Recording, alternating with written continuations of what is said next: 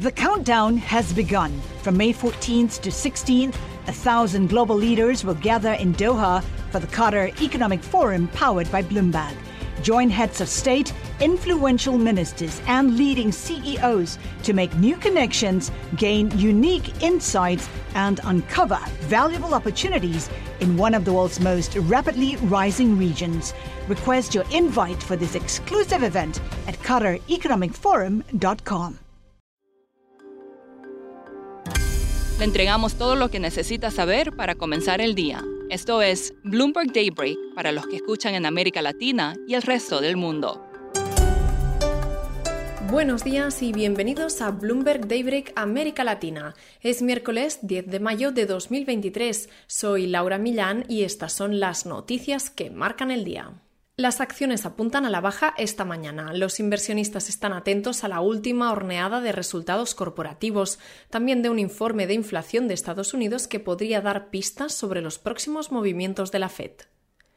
Los contratos del S&P 500 y del Nasdaq 100 están a la baja, con Airbnb cayendo un 13% antes de la apertura del mercado. Europa también a la baja, con las acciones de cuidado personal y medios de comunicación arrastrando los mercados. Hoy seguimos pendientes del drama de la deuda en Estados Unidos. Joe Biden no descarta un aumento del techo de deuda a corto plazo, pero se mostró absolutamente seguro de que Estados Unidos evitará un impago de su deuda. Esto después de que su reunión con los republicanos del Congreso arrojara pocos avances tangibles. El costo de asegurar la deuda de Estados Unidos contra el incumplimiento ahora eclipsa el de algunos mercados emergentes e incluso las naciones con calificación basura. Es más caro asegurar los bonos del Tesoro que los títulos de Grecia, México y Brasil, que han incumplido varias veces y tienen calificaciones muy por debajo de la AAA de Estados Unidos. En los resultados de hoy, First Citizens ofrecerá a los inversionistas un vistazo de cómo la adquisición de Silicon Valley Bank impactó su balance. El banco de inversión de Crédit Agricole registró un desempeño récord en el primer trimestre a medida que se dispararon los ingresos por operaciones comerciales. El pronóstico de ganancias de Toyota para el año actual fiscal estuvo en línea con las proyecciones de los analistas y las acciones subieron después de que el fabricante de automóviles anunciara planes de recompra. Y vamos a América Latina. En Chile, el proyecto de ley para aumentar los impuestos a la industria minera dio un paso clave ayer. El Comité de Finanzas del Senado acordó una propuesta del Gobierno para reducir el techo para los grandes productores de cobre de un 47% a un 46,5% de la utilidad operacional. Está en juego decenas de miles de millones de dólares en proyectos de expansión. Y seguimos hablando de metales. Ahora en Argentina, Alchem y Livent planean fusionarse en un acuerdo que crearía una compañía de litio con una capitalización de mercado combinada de 10.600 millones de dólares. Las compañías tienen sede en Australia y Estados Unidos, pero proyectos de litio en Argentina. Y el presidente Joe Biden advirtió sobre las condiciones tumultuosas en la frontera entre Estados Unidos y México después de que se levanten las restricciones de inmigración de la era de la pandemia a finales de esta semana. Miles de migrantes se han reunido en la frontera esperando el fin de una restricción de salud pública pandémica que permitía a Estados Unidos expulsar rápidamente a los inmigrantes indocumentados incluso si buscaban asilo. Y miramos a Colombia, donde las ventas de Ecopetrol tuvieron un alza del 20% en el primer trimestre respecto al año anterior, pero quedaron debajo del consenso. La utilidad cayó un 14% en el año.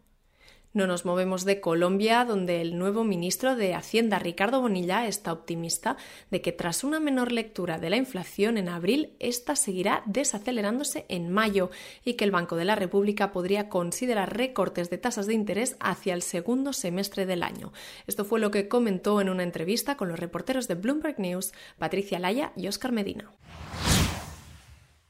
Obviamente un primer mes no es suficiente para decir que ya tenemos la senda pero si logramos tener un segundo mes en mayo, que también continúe con la senda de bajar, que lo esperamos es por mayor reducción en alimentos eh, y, el, peso que tenga los combustibles, eh, podemos decirle al banco en junio, que es cuando vuelve a hablar de tasas, venga, miramos hasta dónde no las movemos porque ya la tasa de intervención está por encima de la inflación y vamos mirando hacia el, hacia el mediano plazo para que en el segundo semestre podamos empezar a bajar tasas. Pero esa decisión de bajar tasas no la tomo yo. Es un voto. Pero sí le podemos decir al banco, mire, para reactivar la economía necesitamos empezar a bajar. Bonilla también comentó sobre cómo un precio del petróleo por debajo de lo esperado provocará que el gobierno registre un mayor déficit fiscal para este año. Las proyecciones de Colombia están construidas con un petróleo de 90 dólares.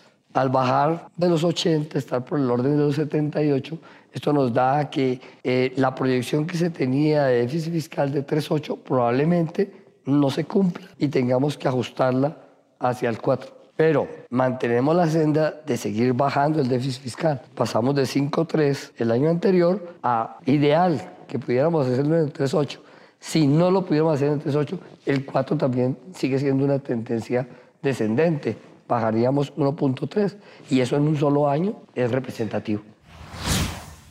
Terminamos hablando del precio del sueño. A partir de septiembre de 2024, Air New Zealand ofrecerá cápsulas para dormir en sus vuelos.